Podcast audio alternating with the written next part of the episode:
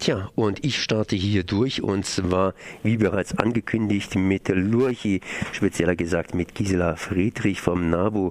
Guten Morgen. Guten Morgen. Ja, das klingt natürlich noch so ein bisschen, so ein bisschen ruhig daher. Und Sie beschäftigen sich auch mit ganz, ganz ruhigen Tieren, zumindest um diese Jahreszeit, sprich mit Lurchi und Co. Wobei ich mir nicht ganz sicher bin, ob der Name Lurchi noch so richtig bekannt ist. Das war ja früher mal so eine Marke hier von Salamander und die haben immer, immer so, so kleine Geschichten mitgebracht von Lurchi und Co. Und da war ein Feuersalamander mit dabei. Richtig. Also Lurchi, das habe ich natürlich als Biologin nicht so gern. Äh, für mich sind es Amphibien. Und zwar Amphibien ist einfach auch für Kinder, weil es Amphifahrzeuge gibt, weil sie an Wasser, im Wasser und an Land leben. Und der Begriff Lurche, den gibt es auch. Das ist einfach der deutsche Begriff für Amphibien. Mhm.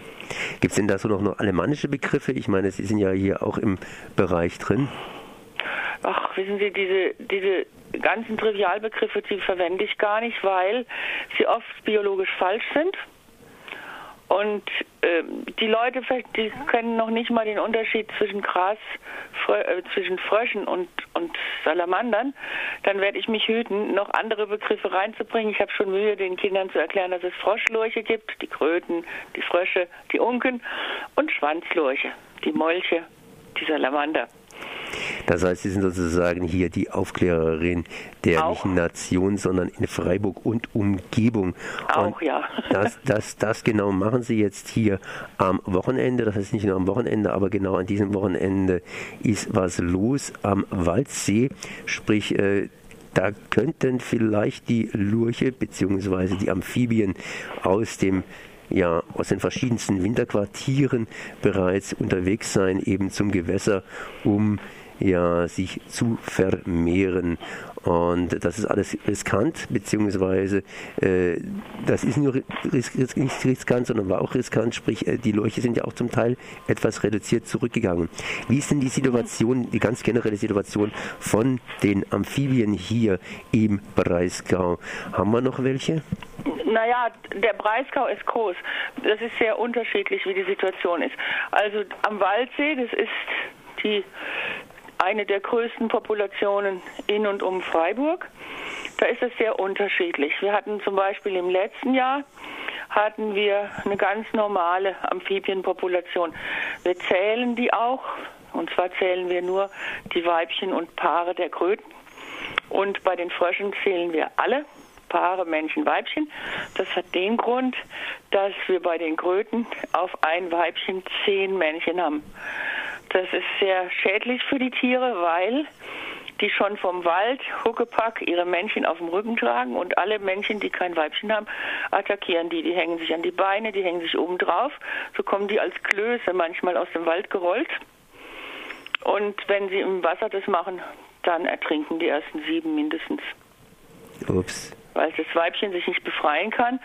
Das ist bei den Kröten sehr unterschiedlich, wie die Population läuft. Es hängt einmal vom Frühjahr ab, zum Zweiten hängt es davon ab, von Verlusten, die, die oft durch äh, Dinge kommen, denen wir auf der Spur sind. Zum Beispiel gibt es im Waldsee eine Stelle, da geraten uns die Kaulquappen in den Bach da runter und das sind Millionen.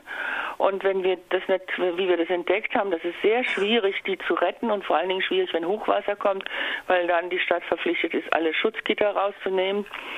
Und jetzt in, der Vorteil von all den Absperrungen am Waldseegebiet ist, dass die Frösche nicht nur konstant geblieben sind, die Grasfrösche, sondern sogar die Population zugenommen hat.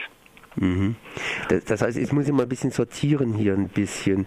Ja. Sprich, ähm, wenn man dann hingeht und hier ja, das mit den Kröten zum Beispiel, ne? Äh, das heißt, auf eine weibliche Kröte kommen zehn männliche Kröten. Die dürfen sie nicht einfach nehmen und ins Wasser werfen. Mhm. Das Ja, ist ja. für uns nicht gut. Ja, ja, aber wo, wo, wo, woher kommt das? War das irgendwann mal sozusagen eine gewisse Missstimmung? Nein, nein, nein, nein, nein, nein.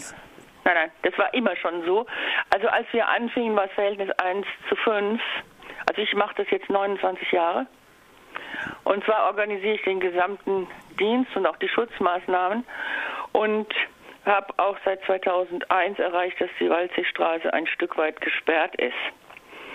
Und Das passiert, die, Men die Weibchen, zwei Drittel der Weibchen sterben nach dem Ableichen oder auf dem Weg zum Ableichen. Zwei Drittel. Genau. Das heißt, wenn also zum Beispiel die weibliche Population etwas angehoben würden, dann wären die entlastet und würden auch nicht so schnell sterben. Ja, so kann man es nicht sehen. Man muss vor allen Dingen dafür sorgen, dass die Weibchen nicht noch durch, nicht noch, das ist natürlich nicht, es ist ein Eingriff in die Biologie, wenn man diese Männchen, die da so rabiat an denen hängen und sie ersäufen wollen, sie nicht lässt. Aber für mich macht es keinen Sinn, da jeden Tag sechs bis acht Stunden zu arbeiten dafür, dass die Tiere ertrinken. Sodass wir also alle Männchen, die einzeln sind, wieder in den Wald tragen abends. Also wir sammeln die und tragen die dauernd wieder hoch. Wenn sie dann auch ein Weibchen haben, dann ist recht. Und das, die Schwierigkeit ist ja, dass die ganzen Maßnahmen Eingriffe in die Natur sind. Einmal die Zerschneidung durch die Straße. Und es ist halt so, dass die Tiere schon bereits, wenn ein Auto über sie fährt und sie nicht erwischt, sterben sie auch. Das heißt, es ist also ganz kompliziert mit diesen Tierchen. Und da sie Hautatmer sind, ist Freiburg kein gutes Pflaster für sie. Denn tagsüber ist es hier oft sehr, sehr heiß. Also 20 Grad und eine Kröte irgendwo im Eimer, wo sie nicht raus kann, oder in einer anderen Falle, wo sie nicht raus kann, da kann die schon vertrocknen. Und wenn die Tiere dann, und nachts haben wir jetzt zurzeit immer noch Temperaturen zwischen 0 und zwei und manchmal auch Minusgrade. Das sind wechselwarme Tiere. Das heißt, sie sind genauso warm oder kalt wie die Umgebungstemperatur. Das heißt, die Tiere graben sich aus, laufen ein Stück, sind ein Stück gelaufen, dann, wenn es Minusgrade wird, müssten sie wieder einen frostfreien Unterschlupf gefunden haben. Das ist oft sehr schwierig weil die Tiere das letzte Mal im Oktober gefressen haben. Dann laufen sie aber in Freiburg, weil es so warm ist, bis, bis äh, Anfang Dezember rum und zehren alles, was sie überhaupt am Körper haben, auf. Sie sind also auch sehr mager. Und das können wir, das Klima können wir nicht ändern. Wir können nur immer den Schutz ändern, dass sie nicht überfahren, übertreten werden. Und Sie wissen ja, am Waldsee, das ist ein Brennpunkt der Aktivitäten der Radfahrer, der Wanderer, der Familien und sonst was. Und was wir nur machen können für die Tiere ist, dass wir vermeiden, dass weiterhin Leute mit Marmeladengläser hingehen und den Laich entnehmen. Das ist eine sehr große Unart. Erstmal ist es verboten, aber das stört in Freiburg keine, keinen was, was verboten ist. Und zum Zweiten aber ist es so, dass diese Tiere ja so sehr viel Sauerstoff brauchen und zu Hause meistens die Hälfte vergammelt. Also anders kann man es nicht nennen. Das Wasser stinkt und die Tiere gehen ein. Und die Tiere, die zurückgebracht werden, gehen wiederum ein, weil sie im, in, zu Hause hatten sie warme Temperaturen. Im Waldsee ist es aber sehr kalt. Und wenn man diese Tierchen dann dort aussetzt, dann sind sie in der Entwicklung vollkommen auf einem anderen Stand wie die Tiere dort. Das heißt, sie werden auch nicht geschützt und werden gefressen gleich. Und das ist alles sehr kompliziert. Und deswegen haben wir ja auch einen Dienst. Jeden Abend sind zwei von uns draußen. Wenn es dunkel wird, die Tiere laufen eigentlich, wenn sie keinen Druck haben, äh, immer wenn dann, wenn es dunkel wird. Und dann laufen sie dahin, wo sie auf die Welt gekommen sind, nämlich zum Waldsee. Und da haben wir dann jeden Abend einen Dienst, dass man die Tiere aus den Eimern holt, die da drin gelandet sind und morgens auch. Morgens mit Kindergärtenklassen. Leuten, die Lust haben. Hallo? Ja, ja, ich bin noch da. Ich höre ganz einfach gut. zu und wollte ja, ja. mich am laufenden Band unterbrechen. Ich habe natürlich einige Fragen hier. Ja, gut, dann die können äh, das heißt, ja, das heißt, Sie haben hier natürlich gesagt, auch wenn die Tiere überfahren werden, das heißt einfach unverletzt überfahren werden, sprich, wenn ich sie zwischen meine zwei Vorderräder und Hinterräder nehme und mal drüber brause, dann sterben sie auch. Äh, woran liegt denn das? Das liegt daran, dass es über den Fledermäusen, die kriegen Blutergüsse durch die Druckunterschiede im ganzen Körper. Ah ja, das heißt also, es ist hochriskant, irgendwo hier als Kröte oder als Frosch über ja. die Straße zu gehen. Das schaffen eigentlich, am Waldsee würden die Tiere das überhaupt nie schaffen bei dem Parkplatz, weil alle Minute ein Auto wendet, in der Hoffnung, es gäbe noch einen Parkplatz.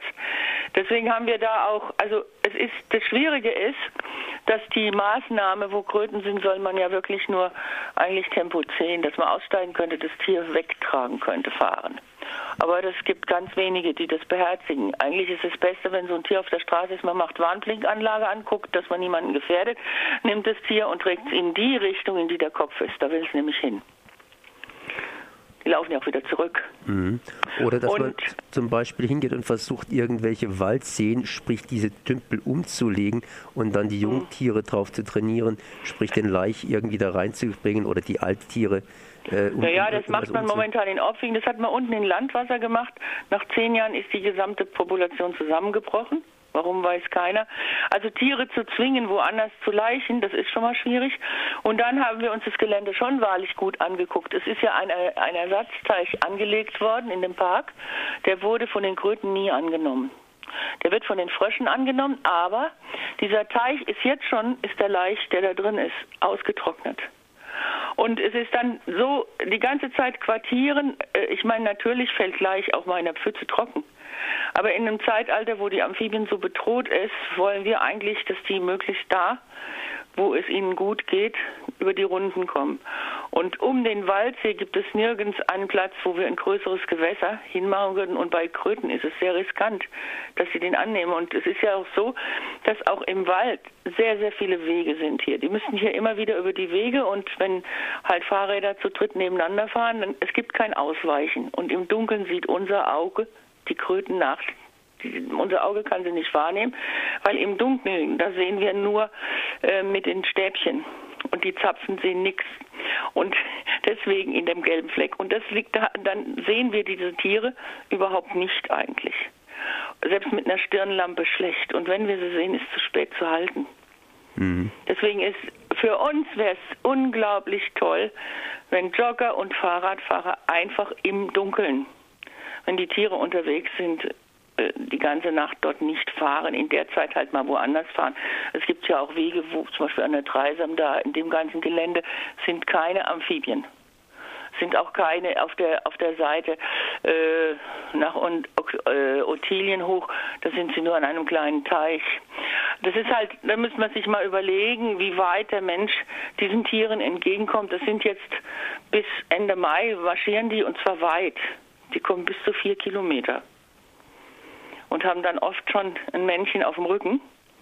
Und das zehrt ja auch. Und die Weibchen, die sind halt auch, wenn ein Auto kommt, langsamer, weil sie das Männchen tragen. Das Männchen hüpft manchmal runter und kommt noch davon. Und die werden auch eher krank und äh, es ist halt, die sind sowieso von Natur aus gefährdet. So ist es in der Natur immer so, dass man etwas mehr Männchen hat. Bei den Fröschen ist es nur knapp, das ist Verhältnis bei uns am Waldsee fast eins zu eins. Es sind ein bisschen mehr Männchen, aber es ist fast eins zu eins. Und deswegen kann man die auch beide in den See setzen. Aber wenn die Bevölkerung uns dann lauter Männchen sammelt und wirft die da rein, weil sie die Tiere nicht unterscheiden können, dann haben wir überall die Krötenzöpfe im Wasser. Mhm. Und dann werden diese Tiere, dann müssen sie die letzte Kraft noch drauf werden, wenn die, die drehen sich dann im Kreis. Ein Weibchen kann nicht 16 Männchen vom Körper kriegen. Tja, das heißt ein ganz, ganz großes Problem. Und äh, das können wir auf jeden Fall hier nicht, nicht, nicht, nicht klären. Ich merke schon, ich müsste noch viel, viel mehr Fragen stellen, ja, ja. beziehungsweise ich würde noch viel, viel mehr Antworten kriegen. Das kriegen wir auf jeden Fall in dieser Sendung so nicht unter. Was kann man hingehen und kann was kann man hingehen und, und kann machen? Man kann Ihre Seminare besuchen? Es sind keine Seminare. Wir sind jeden Abend, also wir sind jeden Abend und jeden Morgen am Waldsee und wir klären auch die Bevölkerung auf. Wir zeigen ihnen alles. Sie können, wenn, was wir brauchen, dringend brauchen, sind Erwachsene, die bereit sind zu sagen, also dienstagsabends vom Dunkelwerden drei Stunden arbeite ich mit euch. Oder mittwochsabends oder so.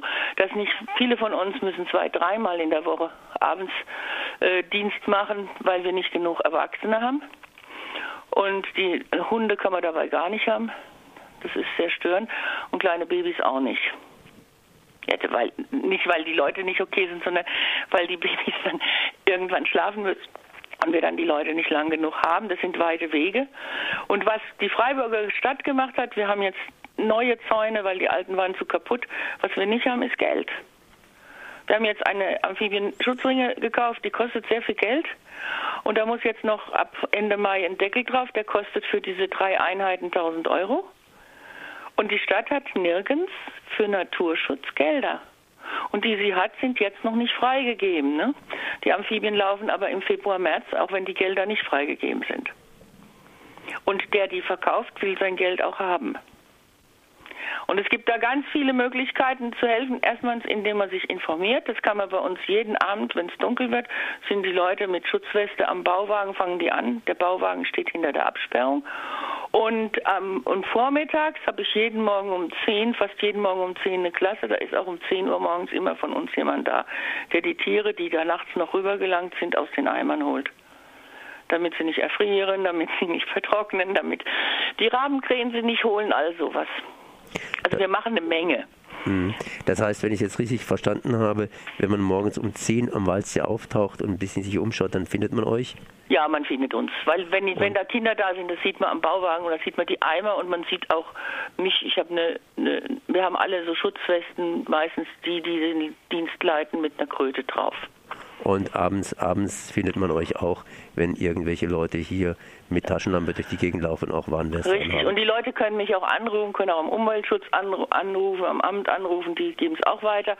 Und zur Zeit, die Kröten fangen jetzt erst an zu laufen. Wir haben jetzt erst vier Paare oder sechs Paare gehabt insgesamt, weil es eben hier nachts noch so kalt ist. Das war Gisela Friedrich vom NABU.